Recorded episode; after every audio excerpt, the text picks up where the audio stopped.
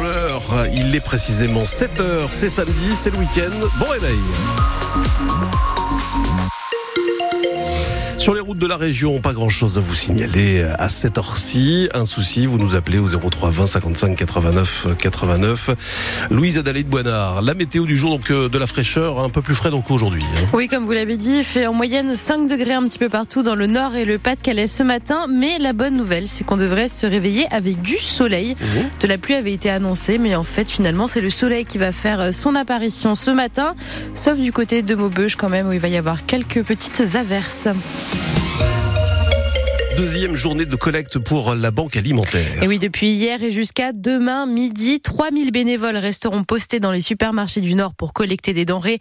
La Banque alimentaire espère faire le plein cette année car les besoins sont de plus en plus importants dans le département.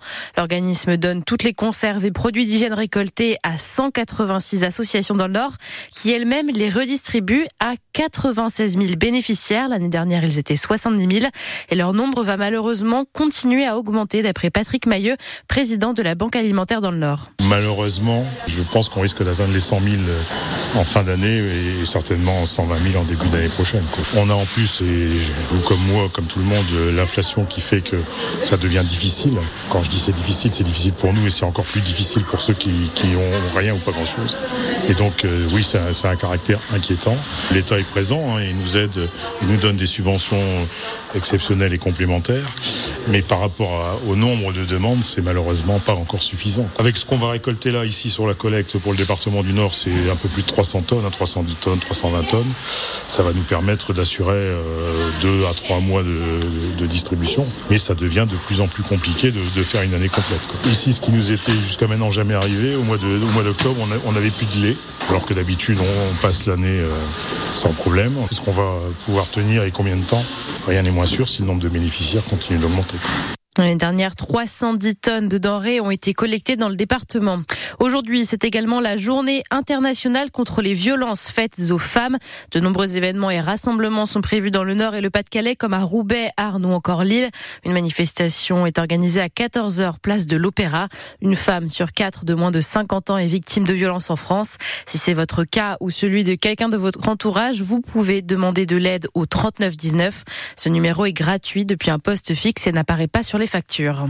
Le feuilleton Emmaüs se poursuit à Saint-André-les-Lilles dans la métropole lilloise. On vous en parlait hier déjà sur France Bleu Nord. Cette antenne d'Emmaüs est bloquée depuis le mois de juillet par des compagnons sans papier qui dénoncent une traite d'êtres humains.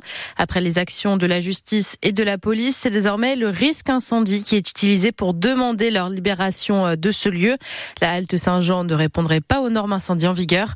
Le préfet du Nord menace donc de fermer ses locaux d'Emmaüs pour cette raison, Roman Porcon. Dans un courrier que nous avons pu consulter, le préfet du Nord s'adresse à la maire de Saint-André-les-Lilles. Une visite de sécurité incendie a été réalisée fin octobre dans les locaux de la Halte Saint-Jean et la commission a rendu un avis défavorable avec une notion de dangerosité. De nombreuses non-conformités ont été relevées et elles pourraient favoriser donc un départ de feu et sa propagation. D'autant que cet établissement reçoit un public à risque, des familles avec de nombreux enfants dorment sur place. Alors face à ce risque incendie, c'est à la maire de Saint-André-les-Lilles d'alerter la direction locale d'Emmaüs pour réaliser les travaux rapidement. Le préfet du Nord lui rappelle donc son rôle dans ce courrier en lui précisant d'ailleurs qu'elle peut également ordonner la fermeture des locaux jusqu'à la réalisation de ces travaux. Si la maire de Saint-André-les-Lilles ne prend pas ses responsabilités avant le 1er décembre, le préfet Georges-François Leclerc prévient, il se substituera et prendra la décision de fermer l'établissement pour éviter tout risque d'incendie.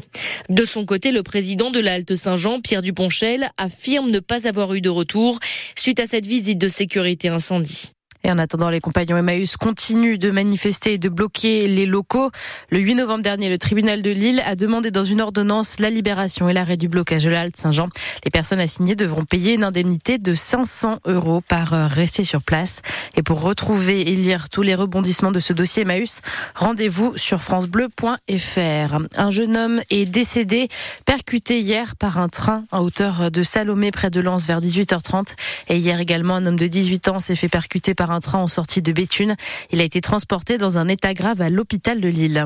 Les pompiers du Nord ont une soixantaine de nouveaux véhicules. Ils leur ont été remis officiellement à Douai hier. Parmi ces véhicules, de nombreuses ambulances, car elles représentent 80% de l'activité des pompiers, mais aussi des camions plus techniques. Les pompiers du Nord ont désormais un engin VGD, ventilateur grand débit. Avant, seuls les Parisiens en avaient un dans le pays.